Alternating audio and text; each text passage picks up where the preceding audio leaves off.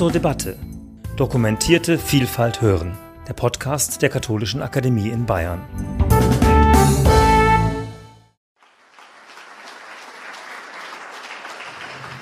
Einen wunderschönen guten Abend und ein herzliches Grüß Gott Ihnen allen, meine sehr geehrten Damen und Herren, hier in Präsenz im Ehrensaal des Deutschen Museums und bei Ihnen zu Hause im Internet, im Livestream.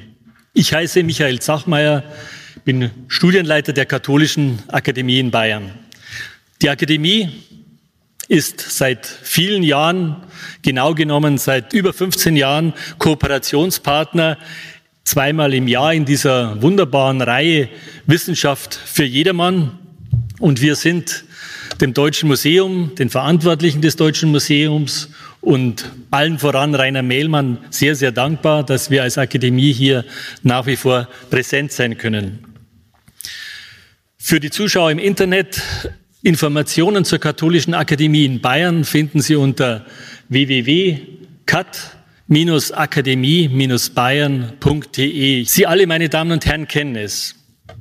Hausfassaden, die nicht schmutzig werden, Klebebänder, die sich ohne Rückstände ablösen lassen. Tolle Erfindungen unserer Zeit. Unserer Zeit tatsächlich.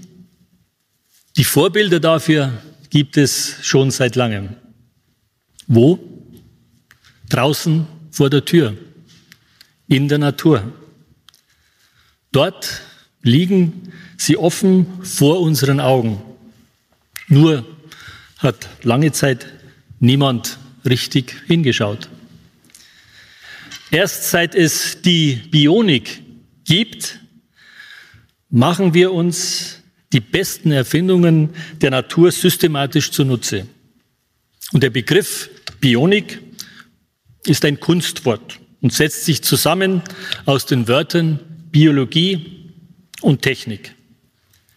Bionik greift Prinzipien der Natur auf und nutzt sie als Vorbild und Anregung für Ideen für die Entwicklung neuer Produkte, Verfahren und Problemlösungen. Natur macht es vor, der Mensch, in diesem Fall Wissenschaftler und Techniker, machen es nach. Ein spannendes Forschungsfeld mit enormem Potenzial für die vielen Anforderungen der Zukunft. Der Abend verspricht also interessant zu werden. Und dafür haben wir eine der führenden Forscherinnen im Bereich Bionik gewinnen können. Frau Professorin Dr. Ille C. Gebeshuber. Sie ist mit ihren beiden Assistentinnen Anna Friedbacher und Ines Waczynska aus Wien angereist. Herzlich willkommen. Und vor allem auch besten Dank, dass Sie unter diesen Bedingungen, unter den Corona-Bedingungen, den Weg von Wien nach München auf sich genommen haben.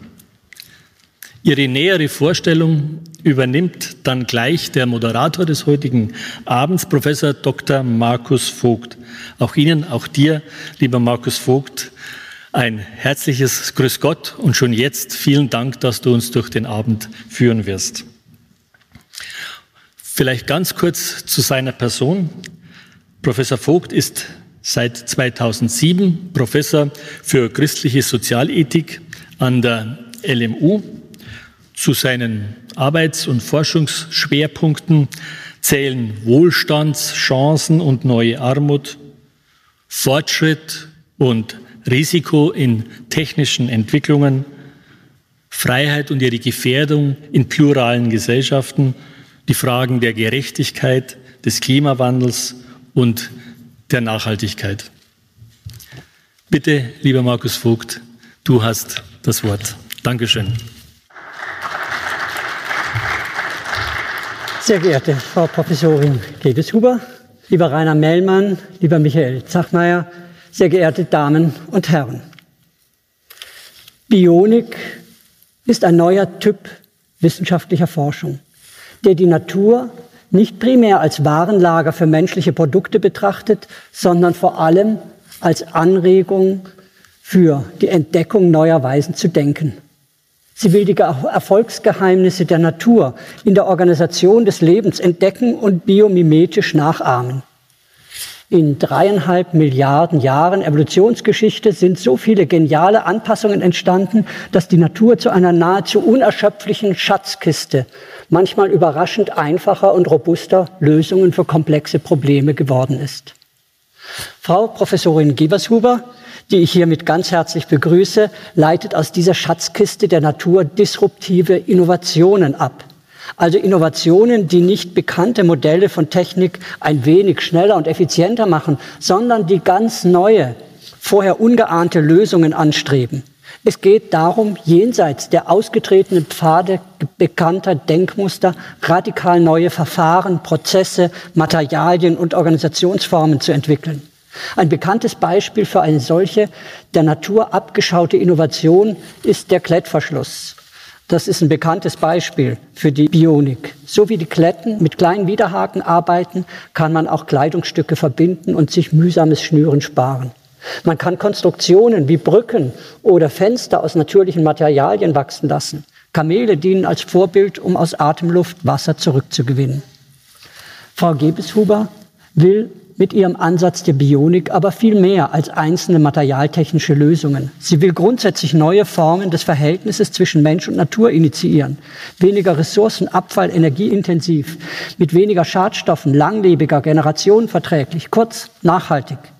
Es geht nicht nur um bessere Materialtechnik, sondern auch, wenn ich einen Begriff dafür aus meiner eigenen Forschung vorschlagen darf, um eine Art soziale Bionik. Zumindest kann man, glaube ich, den Ansatz in diese Richtung weiterdenken. Diese lauscht der Natur auch auf der Ebene der Organisation des Zusammenwirkens einige ihrer Erfolgsgeheimnisse ab. Zentral ist dafür das höchst komplexe Zusammenwirkung von Konkurrenz und Kooperation. Es war ein großes Missverständnis der Evolution, das in den politischen Schlussfolgerungen des 20. Jahrhunderts überschattet hat und dessen Nachwirkungen bis heute spürbar sind, dass man die Höherentwicklung in der Natur allein als Folge von zufälligen Mutationen, Selektionen verstanden hat. In der Natur gibt es aber nicht nur Konkurrenz, sondern ebenso Kooperation. Denn nur wer kooperiert, gewinnt im differenzierenden Ausbalancieren von Konkurrenz und Kooperation besser von der Natur zu lernen, ist heute einer der wichtigsten Lernprozesse ökosozialer Bionik. Materialien, Strukturen und Prozesse sind die drei Felder, auf denen Bionik entfaltet werden kann. Nachhaltigkeit braucht auf allen drei Feldern disruptive Innovationen durch neue Denkweisen, materialtechnisch, organisationsbezogen und vor allem ganzheitlich als Denkmethode, so wie Frau Gebetshuber dies in höchst origineller Weise vertritt. Als Theologe freut mich ganz besonders, dass Sie auch den Glauben als Inspirationsquelle einbeziehen. Der Bauplan der Natur den sie in unberührter Form in den Urwäldern Malaysias erfahren konnte, ist für sie derart faszinierend, dass man darin nur das Wunder der Schöpfung und einen göttlichen Willen entdecken könne. Auf Fragen nach dem Warum und dem Sinn der Existenz gebe die Physik keine Antwort. Da diese sich aber unweigerlich stellen, steht Naturwissenschaft und Glaube für Frau Gebetshuber nicht in einem Konkurrenz, sondern im Ergänzungsverhältnis. Die religiöse Fähigkeit, staunen zu können, motiviert zur Forschung sowie die Forschung ihrerseits zu staunen motiviert. Es sei jedoch nötig, immer wieder der grellen und oft lauten Welt der Technik zu entfliehen und sich Zeit zu nehmen für Stille, für ehrfürchtiges Staunen. Frau, Frau Gebetshuber waren dafür sieben Jahre im Umfeld der Urwälder Malaysias prägend. Ihr bekanntestes Buch, wo die Maschinen wachsen, wie Lösungen aus dem Dschungel unser Leben verändern werden, 2016 berichtet von diesen Erfahrungen. In dem zweiten Bestseller, Eine kurze Geschichte der Zukunft, wie wir sie weiterschreiben, 2020 entfaltet auf der Basis dieser Erfahrung die Vision neuer, einer neuen Art Wissenschaft zu treiben.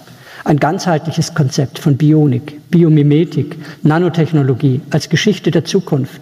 Eine geistige Reise, auf der sie ihre Leser und Zuhörer mitnehmen will, bei der das Verstehen von Zusammenhängen wichtiger ist als Information. Darauf sind wir schon sehr gespannt. Aber nun kurz zu Daten der Person.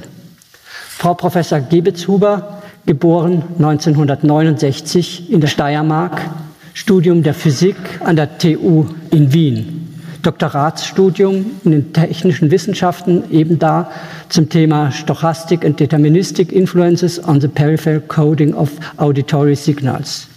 Dann verschiedene Tätigkeiten als Postdoc zunächst und dann als Assistenzprofessorin in, zu den Gebieten Raster, Sondenmethoden, Biomedical Engineering und Nanotechnologie an der TU Wien und in Kanada. Habilitation 2008 in der Experimentalphysik zum Thema Nanoscience of Surfaces und 2009 bis 2015 dann in Malaysia als Forschungsprofessuren Sie haben eben schon erzählt, wie überraschend das war. Ein Geschenk, zunächst sehr schwierig mit Apparaten, die nicht funktioniert haben. Und dann sind Sie in den Urwald gegangen und haben dort die Entdeckungen gemacht, von denen Sie jetzt auch wissenschaftlich profitieren. Diese Beobachtungen der Natur des Urwaldes in die Wissenschaft eintragen als Innovation. 2016 wieder zurück an der TU Wien als Professorin im Institut für angewandte Physik. 2017 wurden Sie als Österreicherin des Jahres in der Kategorie Forschung gewählt. Forschungsschwerpunkte sind schon klar, also kurz Bionik und Nanotechnologie. Ja, danke schön, Herr Professor Vogt. Dankeschön an Sie alle. Ich freue mich, dass ich hier in diesem wunderschönen Saal Ihnen ein bisschen was über Bionik erzählen darf. Aber bevor wir da ein bisschen in die Tiefe gehen, möchte ich Ihnen dieses meiner Meinung nach wunderschöne Zitat vom Herrn Tupolev zeigen, der sagt, bei der Produktion jeder einzelnen ihrer Kreaturen vermengt die belebte Natur die Harmonie der Schönheit und die Harmonie der Zweckmäßigkeit und formt daraus eine einzigartige Form, die aus der Sicht eines Ingenieurs, einer Ingenieurin perfekt ist. Und das ist eben so ein Zitat, das für mich sehr schön meinen Zugang zu diesem Fachgebiet umreißt und umschreibt. Egal, ob wir uns jetzt eine Mandarine anschauen oder eine Nautilus-Schale oder einen Schmetterling. Es ist wunderschön und auch in Kombination mit dem ingenieursmäßigen Auge, mit dem man diese, diese Organismen anschauen kann, sehr zweckmäßig und eine Inspiration für Ingenieure, für Ingenieurinnen. Ähm, meine erste Frage bezieht sich auf vielleicht so die gesellschaftliche Dimension. Wie schätzen Sie das ein? Ist das jetzt eine Spielwiese für ein paar Bioniker, die es gibt, die dazu forschen? Was müsste geschehen, dass da eine Dynamik entsteht, die wirklich in der Gesellschaft was ändert? Mhm. Dass man quasi, wir haben ja das Riesenproblem mit den Pestiziden, äh, dass viele meinen, wir können nicht darauf verzichten. Eigentlich liegen die Lösungen ja da, aber was müsste geschehen, dass das aufskaliert wird auf einen Maßstab, der tatsächlich die Gesellschaft verändern kann? Ja, also ich glaube, im Moment gibt es sehr viel Dynamik. Also Fraunhofer hat gerade das Buch publiziert über die Biologisierung der Technik. Das ist jetzt ein wichtiger Trend, nicht nur in Deutschland, sondern weltweit. Wir haben die Möglichkeit, wirklich jetzt im Bereich der Moleküle und im Bereich der grundlegenden Funktionalitäten unsere biologischen inspirierenden Organismen zu verstehen und das in die Technik zu transferieren. Das heißt, wir sind schon relativ weit. Was es braucht, ist natürlich politischer Wille in der Richtung, was zu tun, Information, breite Information und natürlich auch die Möglichkeit, als Bioniker, als Bionikerin zu arbeiten. Also es gibt verschiedenste, in, in Deutschland gibt es verschiedenste Firmen, die aktiv Bionik machen und Bionik herzeigen und aufs Tablett bringen. Und ich denke, diese ganzen kleinen Pflänzchen, die da überall wachsen, werden zusammenarbeiten. Und dieses Feld der Bionik, äh, diesem Feld den Wert verleihen, den es verdient. Wir haben ja auch schon gesprochen, es ist natürlich sehr schwer, in der heutigen Wissenschaftswelt Bioniker, Bionikerin zu sein, weil dieses Gebiet halt doch sehr, sehr breit ist. Ja?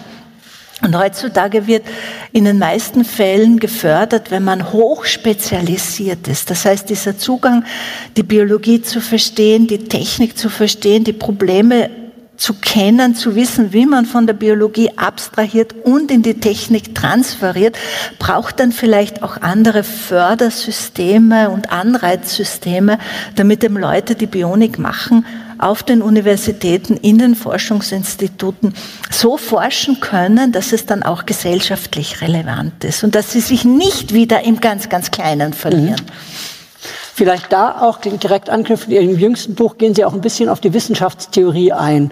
Sie fordern, dass wir mehr Raum brauchen für transdisziplinäres Forschen, eben das genaue Hinschauen, die Ruhe zu haben, nicht im Grunde diesem Beschleunigungsprozess ausgesetzt zu sein.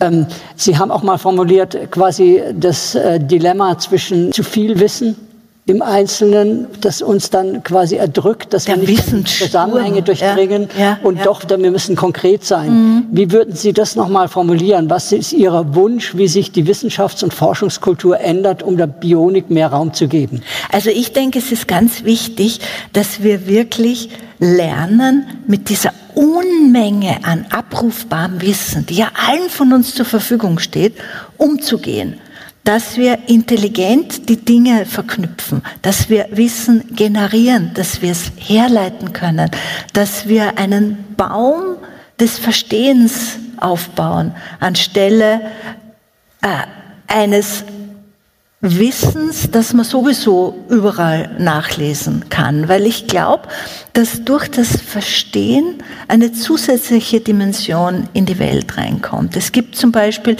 viele entkoppelte Publikationen über verschiedenste Funktionalitäten, die wir in der, in der Natur sehen, zum Beispiel in der Biologie. Ja? Wenn dann jemand kommt mit einem physikalischen Problem und die von ganz anderer Seite beleuchtet und liest und versteht diese Publikationen, kann auf einmal ganz was Neues entstehen. Wie zum Beispiel ein Krankheitsdetektor für Hepatitis auf Papierbasis. Also man kann Papier so strukturieren und funktionalisieren, wenn man dann einen Tropfen Blut drauf tut und den weg, weg, wegwäscht, dass äh, die durch, durch Antigen-Antikörperinteraktionen diese Schichten dicker werden. Dadurch, dass sie dicker werden, diese Papierschichten, ändern sie die Farbe. Und dadurch kann man sagen, okay, dieser Mensch hat Hepatitis. Und das kostet ein paar Cent, ist papierbasiert, ist recycelbar, kompostierbar und kann man in jedem Land der Welt verwenden. Also dieses über die Fachgrenzen drüber springen funktioniert nur, wenn man wirklich ein grundlegendes Verständnis hat. Und da sage ich halt meinen Studentinnen und Studenten immer, tut's nicht zu früh googeln, versucht's, versucht's zu schauen, was wir zum Beispiel unheimlich gern gemacht haben in Costa Rica ist, wir haben uns äh, ungiftige hoffentlich, Regenwaldsamen und so genommen und haben die an Leute weitergegeben, die eine Augenbinde, ein Blindfold drauf gehabt haben. Und die haben dann dieses Ding angegriffen und haben versucht, die Funktionalität festzustellen.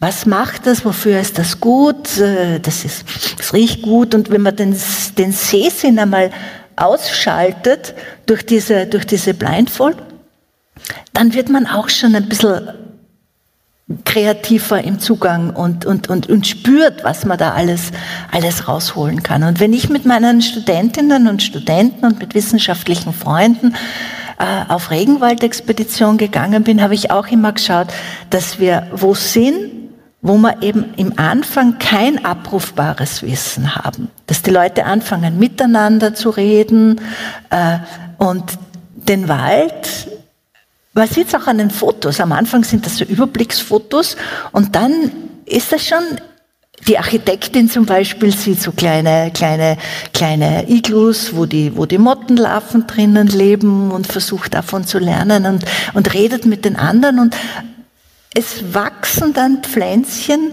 des Verstehens, die meiner Meinung nach nicht entstehen, wenn man zu früh weiß oder nachliest, warum das ist. Für mich gibt es ein ganz prägendes Erlebnis. Ich war Kind im Garten meiner Mama und habe mich gewundert, habe mich gefreut, wenn die Blumen geblüht haben, das war schön. Und dann sind sie verblüht und dann sind so komische Dinge entstanden und da waren dann so grüne, ich habe immer alles aufgemacht und reingeschaut, waren da so grüne Dinger drinnen und die sind dann schwarz geworden und dann ist das aufgegangen und die sind runtergefallen. Und ich war ein fünfjähriges Kind, ja, und habe dann im nächsten Jahr im Frühling auf einmal gesehen, dass da neue Pflanzen rauswachsen. Also ich bin selbst durch Schauen, durch Beobachten, durch Neugierde draufgekommen, wofür die Pflanzensamen, was die Pflanzensamen machen. Und das hat mir so ein wissenschaftliches Selbstbewusstsein verliehen, schon im Alter von ein paar Jahren, ja, dass damals schon der Garten, der Wald, die Schmetterlinge für mich die, die Lehrmeister waren. Und das ist halt auch das, was ich jetzt mit meinen Studentinnen und Studenten mache, natürlich in Kombination dann mit Messen im Labor, mit Nachdenken und mit Schauen, dass wir es übertragen in die Technik. Ich habe noch eins nicht erwähnt, was mir ganz wichtig ist. Diese ganzen Tiere, die wir da untersuchen, Schmetterlinge und Käfer und Zikaden und so, die werden immer alle tot äh, gesammelt. Also die werden nicht extra von uns gekeult, damit wir sie untersuchen, zum Beispiel die Zikadenflügeluntersuchungen.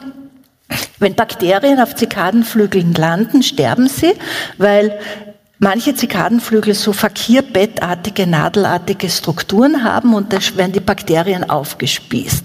Und diese Zikadenflügel habe ich über die Facebook Weltfrauengruppe bekommen. Das sind 10.000 deutsche Frauen, die im Ausland leben oder gelebt haben. Und da habe ich reingepostet, wer von euch wohnt, wo es eine Zikadenplage gibt und hat hunderte tote Zikaden im Garten liegen, schickt's mir bitte ein paar Flügel. Und eine Frau aus Amerika hat gesagt, mein Garten ist voll mit toten Zikaden, wie viele Flügel brauchen Sie? Und da haben wir die 70 Flügel bekommen für die Studenten zum Untersuchen. Auf solchen Strukturen landen die Bakterien und sterben dann. Und das kann man dann natürlich auch übertragen auf Türklinken oder auf äh, Klimaanlagen oder auf Fassaden in Patientenzimmern, weil eben durch diese Übertragung der Strukturen die Bakterien sterben und keine Resistenzen aufbauen können. Weil wenn ich die Bakterien mit Antibiotika behandle, dann ist das so ein Arms Race. Ja? Das Bakterium wird besser, das Antibiotikum wird besser, das Bakterium wird besser und so weiter und so weiter. Und dann habe ich multiresistente Bakterien und große Probleme. Aber mit so mechanischen Strukturen, da können sie sich eben nicht wehren. Schönes Beispiel ja? für neue Denkweisen, die ja. sich ja auch fordern. Ich habe noch viele Fragen auf den Lippen, aber ich würde gerne Sie einbeziehen und Ihnen die Möglichkeit geben, Fragen zu stellen, sowohl die hier Anwesenden wie über den Chat auch können Sie Fragen eingeben, diejenigen, die digital zuschauen. Ja.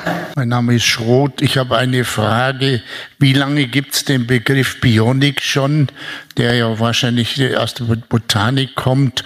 Und haben Sie Beispiele an der Hand, wo man dieses Wissen in der harten Technologie im Autobau oder sonst wo verwenden kann, die, auch reversibel ist und nicht zu verschrotten sind? Danke.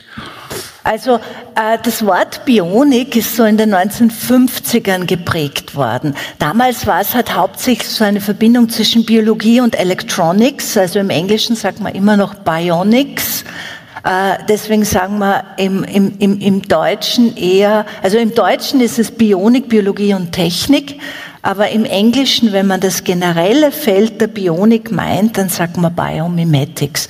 Und Beispiele, wo es umgesetzt ist, naja, wir haben zum Beispiel den Klettverschluss haben wir schon angesprochen. Äh, es gibt diese, diesen Lotus-Effekt. Also der Lotus ist ja heilig für die Inder, weil er the purity of the sacred Lotus hat der Herr Professor Bartlott damals sein Paper genannt, der ist nie schmutzig, weil sobald Wassertropfen draufkommen, perlen die ab und nehmen den ganzen Schmutz mit. Also davon sind Fassadenfarben inspiriert worden. Ähm, ich war damals mit Leuten aus der Flugzeugtechnik im Dschungel und wir haben von äh, Spinnweben und äh, Bienenwaben gelernt, wie man diese Gepäcksnet, äh, Gepäcksaufbewahrungen in den Fliegern so machen kann, dass diese Hart-Weich-Übergänge, dass da eben nichts äh, äh, grausliche Geräusche macht und dass es trotzdem mechanisch stabil ist. Also das sind so Übergänge zwischen harten Strukturen und weichen Strukturen. Auch bei uns bei der Sehne, ja. Also die, die Sehne und der Muskel und der Knochen, diese hart-weich-Übergänge, da ist in der Biologie viel Inspirierendes vorhanden und kann in die Technik transferiert werden. In Bezug auf Strukturfarben gibt es natürlich alles Mögliche. Ähm, strukturfarbenbasierte Sensoren. Es gibt Wasser. Ein Freund von mir hat eine Firma, die heißt Attophotonics. Also der beschäftigt sich äh, zum Beispiel mit luftfeuchtigkeitssensitiven Farben durch, durch, durch, durch das Wasser werden die Strukturen dicker und die Farbe ändert sich. Er hat einen Aquatag entwickelt für, äh, äh, für, für, für Handys, äh, wo auch durch Strukturfarben inspiriert aus der Natur sich dann die Dicke verändert, wenn das Handy ins Wasser fällt und man kann sagen, das war einmal im Wasser, wenn man es zur Reparatur bringt. Ähm, es gibt verschiedenste Krankheitssensoren, es gibt die Sigi von der, von der Universität für, für Bildende Kunst, die hat sich in Bezug auf Malfarben damit beschäftigt, neue Ausdrucksweisen für Künstler, Künstlerinnen. Also es ist in die verschiedensten Richtungen. Es ist nur relativ selten, dass es noch dieses Tag, dieses Schildchen bionische Erfindung trägt. Also ich glaube, wenn man da eine Suche macht in dem, was wir technisch, auch in der harten Technik derzeit verwenden, ist vieles von der Natur inspiriert, wird halt nur nicht als bionisch bezeichnet. Als bionisch bezeichnet und was generell die Leute kennen, ist der Klettverschluss, die Fassadenfarbe, ja. Genau, aber Sie haben ja auch das Beispiel bis zurück zu Leonardo da Vinci ja, gemacht, genau. seine Beobachtung des Vogelflugs. Ja, ja. Aber in den 50er Jahren der Begriff. Ja. Gibt es eine weitere Frage? Ja. Ja, ich denke, Moose wachsen doch überall und gibt es seit Jahrtausenden und wachsen oben in den Bergen. Die könnte man doch auch irgendwie sehr gut sich was abschauen für Luftreinigung, Straßenränder, Abgase. Was ist da so Entwicklung und Forschung? Ich war in Costa Rica im Nebelwald und war völlig fasziniert, weil da war es ganz kalt und habe dann einen Moospolster gesehen und habe meine Hände in diesen Moospolster reingesteckt und da war es ganz warm drinnen. Es war total angenehm und schön und so ist mein Interesse auch an Moosen entstanden. Ich habe dann auch den Herrn Professor Grisai kennengelernt, der Moosspezialist ist in Österreich, mittlerweile leider verstorben ist und von den Moosen können wir viel in Bezug auf Umgang mit giftigen Chemikalien lernen, mit Leben in extremen Umgebungen, wie Sie sagen, wenn es sehr kalt ist oder sehr äh, dunkel ist, verschiedenste, verschiedenste Extremata. Ähm, und sie sind auch klein und relativ leicht zu halten. Und da ist natürlich man braucht nicht ein riesengroßes Labor und mit einem Panzernashorn, um jetzt was Wichtiges Neues zu lernen, sondern es reicht manchmal eine kleine Kieselalge oder ein kleines Stück Moos. Also ich sage sowieso generell, wir können in, in, in jeder Pflanze stecken tausende Nobelpreise drinnen, wenn wir richtig hinschauen und also nicht nur Pflanzen, fast jedem oder in jedem, was lebt. Äh, Moose ja, mögen Sie Moose aus einem besonderen Grund? Also mich, mich fasziniert eine Pflanze, die in allen Bedingungen ja. Jahrtausenden wächst, ja, ja, ohne unser menschliches Zutun. Und das halte ich für ein Vorbild. Ja, ja, ja. Kann ich Ihnen nur zustimmen. Ich finde sie auch faszinierend. Hm? Ich habe eine Frage zur Förderung Ihrer Wissenschaft. Sind Sie irgendwie äh, privilegiert äh, von äh, einem Bildungsministerium oder äh, wächst es alles aus der Lehre an den Universitäten heraus? Haben Sie Verträge, Verträge ist das falsche Wort, eine Verbindung zur Industrie, wo Sie sich gegenseitig befruchten? Oder sieht es da nach nichts aus? Also es ist eine Kombination aus verschiedensten Förderschienen und Förderstrategien. Wir arbeiten auch natürlich mit der Industrie zusammen, zum Beispiel jetzt gerade in Bezug auf, ich habe keinen schwarzen Schmetterling mitgebracht, leider, ähm, in Bezug auf äh, passive Strahlungskühlung.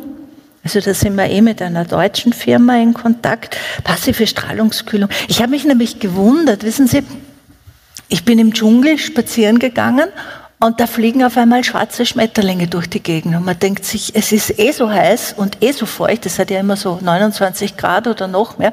Und da fliegt auch noch ein schwarzer Schmetterling. Heizt sich der nicht total auf? Und dann habe ich begonnen, ein bisschen reinzulesen.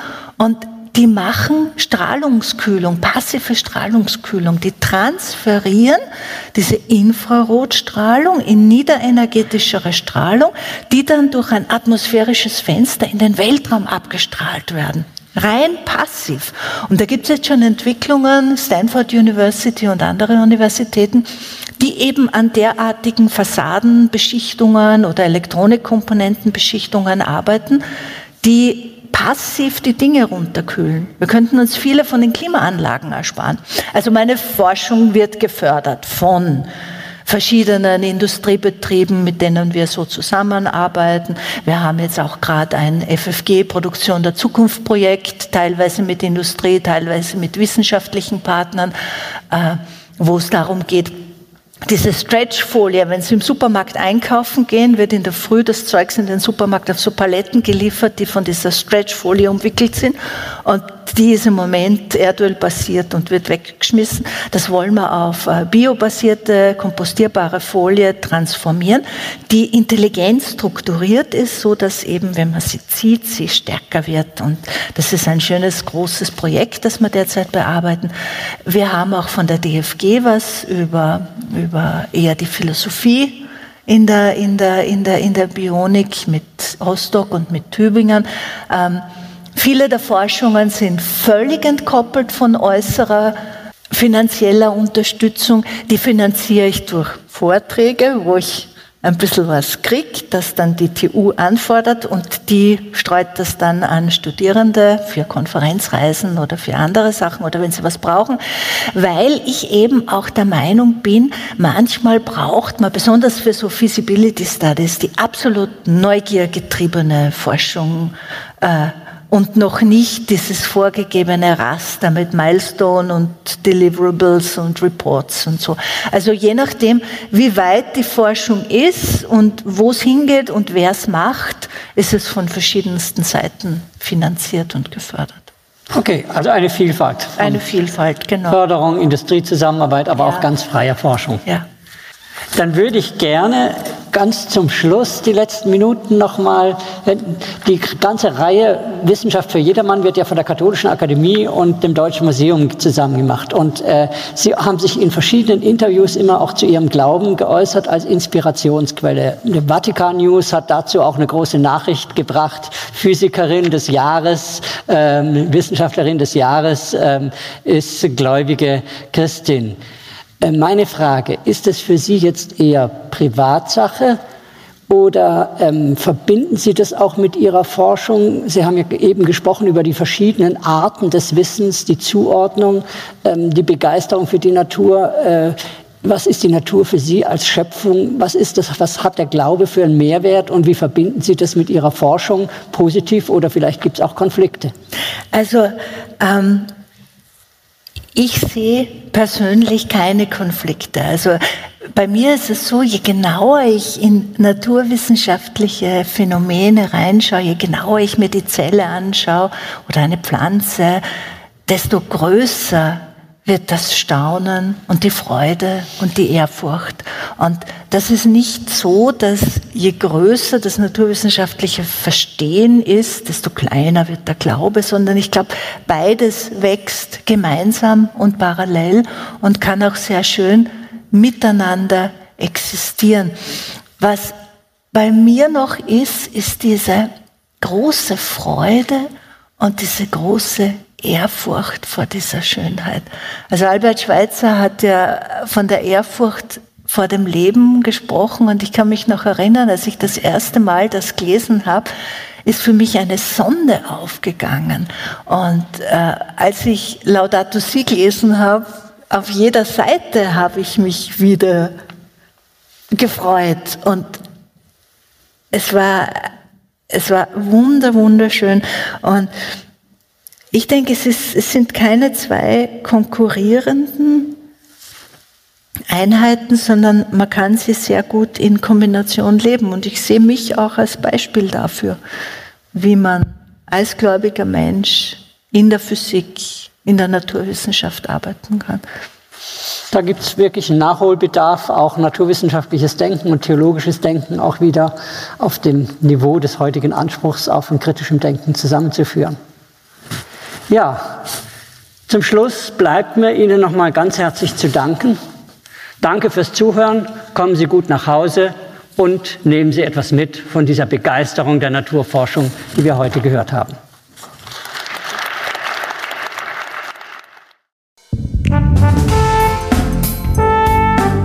Sie hörten zur Debatte Dokumentierte Vielfalt hören, der Podcast der Katholischen Akademie in Bayern.